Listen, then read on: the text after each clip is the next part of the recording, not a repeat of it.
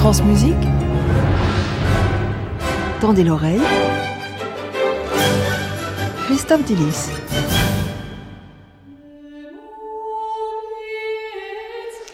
Ah bah bonjour Christophe. Bonjour Gabriel, bonjour à tous.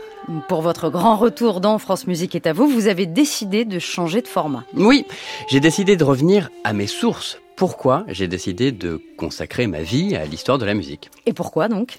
Eh bien parce que c'est ce qui se rapproche le plus du voyage dans le temps et donc toute cette année, je vais m'intéresser aux détails concrets de l'histoire de la musique, le nombre de moines copistes dans telle pièce, de telle dimension, de telle abbaye en 1254, une soirée dans l'appartement de Miles Davis, le détail d'une séance de quatre mains de Chopin et de Liszt, etc.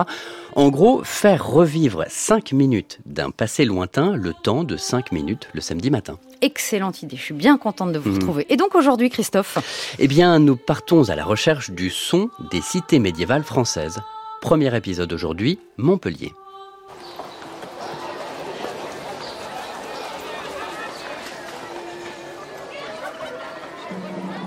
Comment faire pour rendre compte du son de, du Montpellier médiéval alors? Eh bien, en se plongeant dans les contrats de la ville. Si on ouvre le plus ancien livre des comptes de Montpellier, qui date de 1357, on s'aperçoit qu'il y a des paiements réguliers pour cinq ménestrels. Et on savait de quoi ils jouaient Alors là encore, merci les contrats.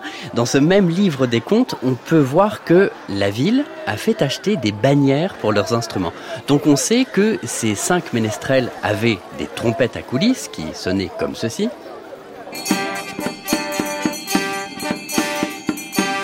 Et on sait qu'ils avaient des cornamusa, ce qui veut dire cornemuse, mais aussi instrument à hanches.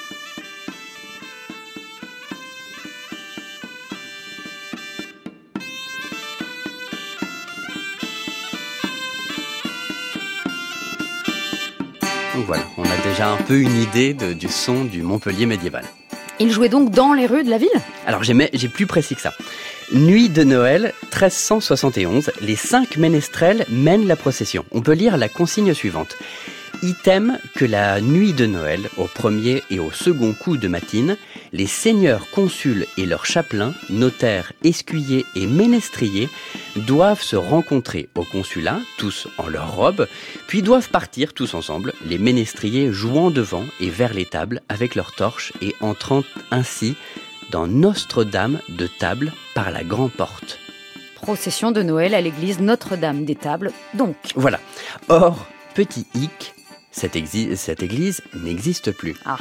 C'était l'église majeure de Montpellier. Elle était vraiment, euh, c'était le cœur battant de la ville. Voilà. Elle, c'est Caroline Frino chargée de la valorisation du patrimoine de Montpellier, que j'ai eu au téléphone un peu plus tôt.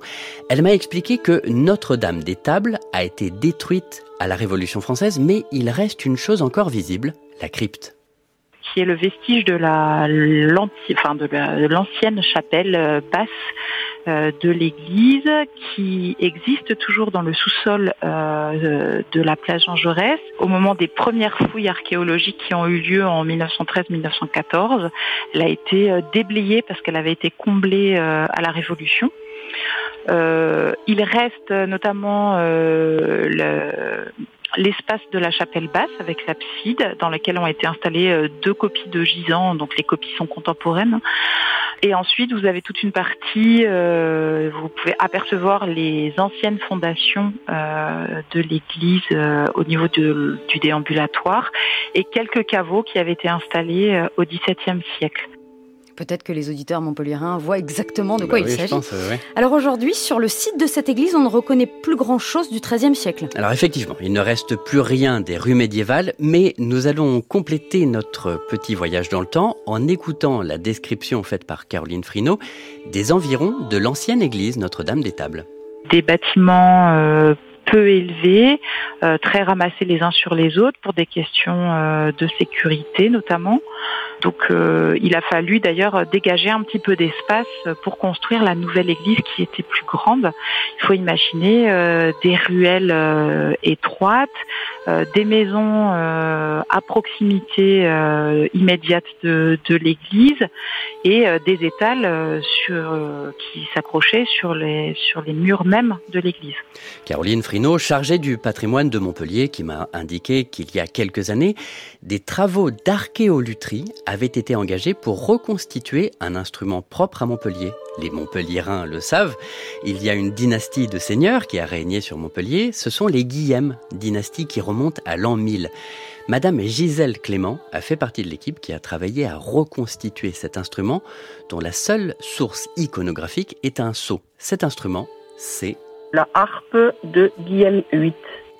Elle, donc c'est Gisèle Clément, la fondatrice du Centre international de musique médiévale, que j'ai eu au téléphone un peu plus tôt. Cette harpe, elle est représentée sur un seau, sur une bulle en plomb, qui euh, est attachée à un feuillet de parchemin qui est un acte de vente d'un terrain que Guillaume VIII a vendu à je sais plus qui, de 1192. Et donc sur ce seau, Guillaume VIII s'est fait représenter euh, en train d'accorder ou de jouer de la harpe. Elle a 13 cordes, celle-là, et puis elle a une tête d'animal sculptée en haut et une feuille de vigne sculptée en bas. Et ce qui est incroyable dans ce cas-là, c'est que ce, ce, seau est tout petit, il doit faire, euh, je sais pas, 3-4 cm de diamètre. Et euh, il est d'une précision au niveau de la, de la sculpture, en fait, une précision extraordinaire. Gisèle Clément. Et je suis extrêmement heureux de vous dire que, grâce à Gisèle Clément, j'ai un enregistrement à vous diffuser de cette harpe de Guillaume VIII. Donc voici l'exact son des rues de la cité médiévale de Montpellier en, en 1192. Tendez l'oreille, ça dure 20 secondes.